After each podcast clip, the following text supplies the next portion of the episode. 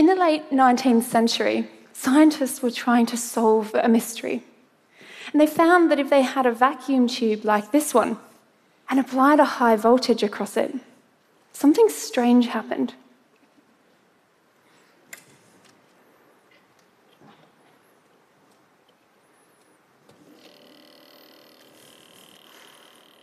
They called them cathode rays. But the question was what were they made of? In England, the 19th century physicist J.J. Thomson conducted experiments using magnets and electricity, like this.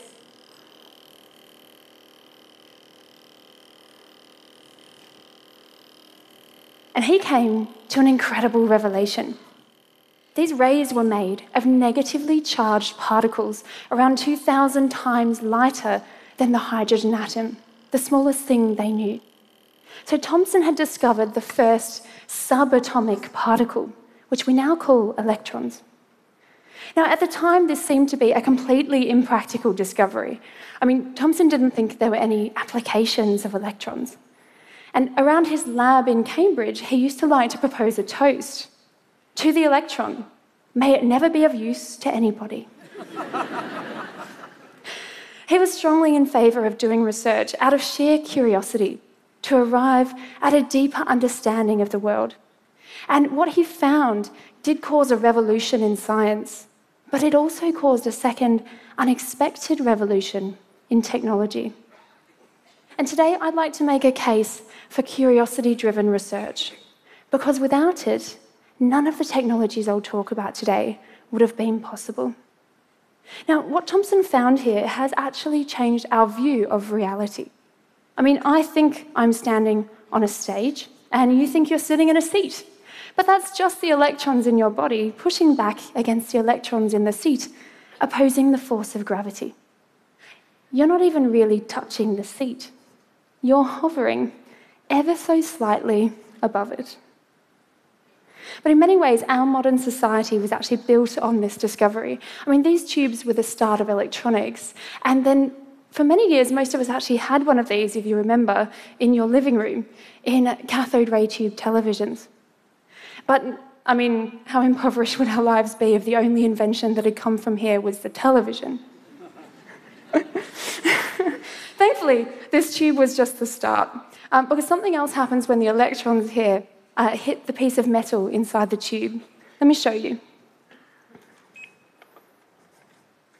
Put this one back on.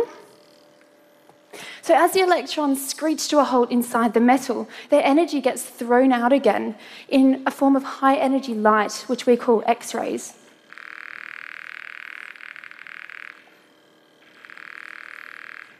And within 15 years of discovering the electron, these X rays were being used to make images inside the human body, helping soldiers lives being saved by surgeons who could then find pieces of bullets and shrapnel inside their bodies. But there's no way we could have come up with that technology by asking scientists to build better surgical probes. Only research done out of sheer curiosity with no application in mind could have given us the discovery of the electron and X rays.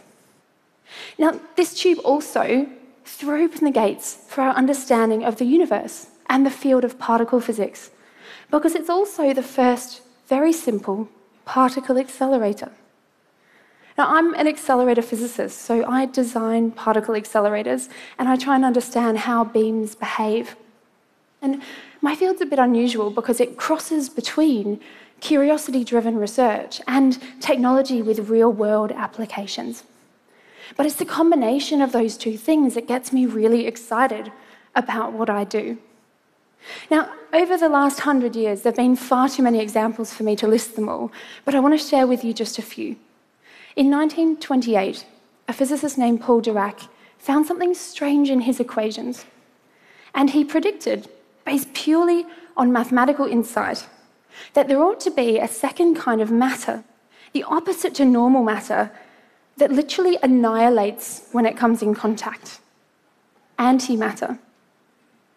I mean, the idea sounded ridiculous. But within four years, they'd found it. And nowadays, we use it every day in hospitals in positron emission tomography or PET scans used for detecting disease. Or take these X rays. If you can get these electrons up to a higher energy, so about a thousand times higher than this tube, the X rays that those produce can actually deliver enough ionizing radiation to kill human cells. And if you can shape and direct those X rays where you want them to go, that allows us to do an incredible thing to treat cancer without drugs or surgery, which we call radiotherapy. And in countries like Australia and the UK, around half of all cancer patients are treated using radiotherapy. And so electron accelerators are actually standard equipment in most hospitals. Or a little closer to home, if you have a smartphone or a computer, and this is TEDx, so you've got both with you right now, right?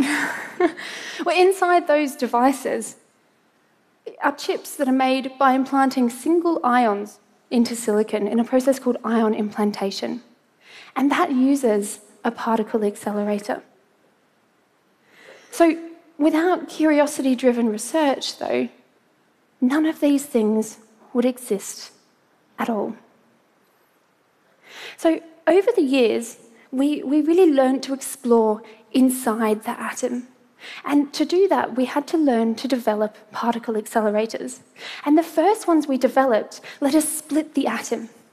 And then we got to higher and higher energies. We created circular accelerators that let us delve into the nucleus and then create new, new elements, even.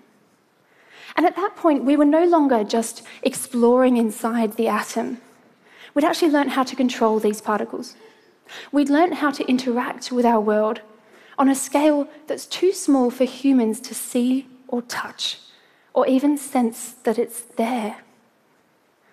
And then we built larger and larger accelerators because we were curious about the nature of the universe. And as we went deeper and deeper, new particles started popping up. And eventually, we got to huge ring like machines that take two beams of particles in opposite directions, squeeze them down to less than a width of a hair, and smash them together. And then, using Einstein's E equals mc squared, you can take all of that energy and convert it into new matter, new particles which we rip from the very fabric of the universe. And nowadays, there are about 35,000 accelerators in the world, not including televisions. And inside each one of these incredible machines, there are hundreds and billions of tiny particles dancing and swirling in systems that are more complex than the formation of galaxies. You guys, I can't even begin to explain how incredible it is that we can do this.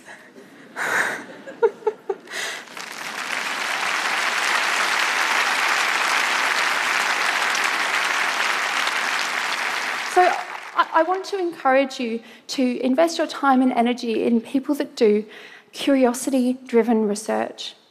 It was Jonathan Swift who once said, Vision is the art of seeing the invisible. And over a century ago, J.J. Thomson did just that when he pulled back the veil on the subatomic world. And now we need to invest in curiosity driven research because we have so many challenges that we face and we need patience. We need to give scientists the time, the space, and the means to continue their quest. Because history tells us that if we can remain curious and open minded about the outcomes of research, the more world changing our discoveries will be. Thank you.